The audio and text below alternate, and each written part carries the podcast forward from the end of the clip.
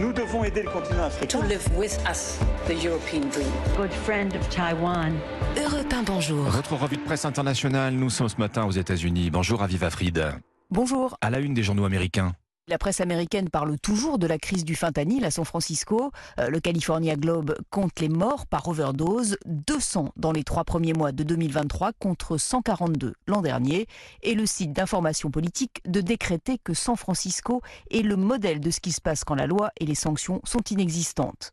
Euh, la situation est grave. Axios relaie l'appel de la maire de San Francisco à Joe Biden. Selon le site, elle demande au président américain de mieux poursuivre les trafiquants, euh, des trafiquants qui devront faire face à un déploiement de 130 policiers spécialement formés pour les arrêter, rapporte le San Francisco Standard. Pas sûr que cela suffise.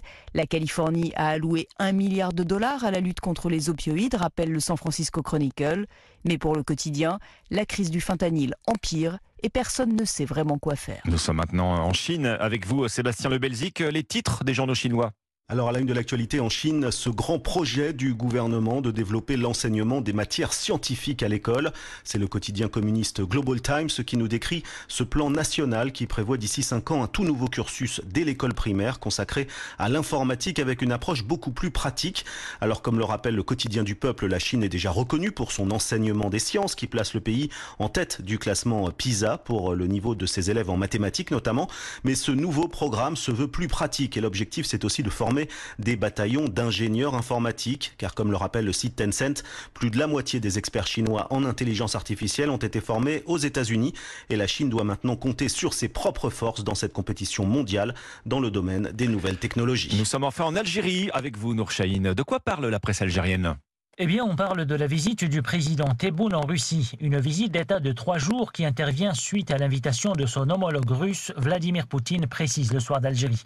Il sera question de renforcement de la coopération bilatérale entre les deux pays amis, écrit l'expression. Au menu des discussions entre les deux chefs d'État, la coopération économique. Mais depuis le début de la guerre en Ukraine, la question énergétique est centrale entre Alger et Moscou. Surtout que l'Algérie a été sollicitée par les pays européens pour combler l'approvisionnement en suite aux sanctions imposées à la Russie par l'Union européenne. Mais d'après le jeune indépendant, les intérêts économiques de chaque pays ne devraient pas constituer une pompe de discorde entre Alger et Moscou. Le quotidien estime que les deux capitales ont même des positions convergentes au sein de l'OPEP. Merci Nourchaïn, merci à nos correspondants. 6h53.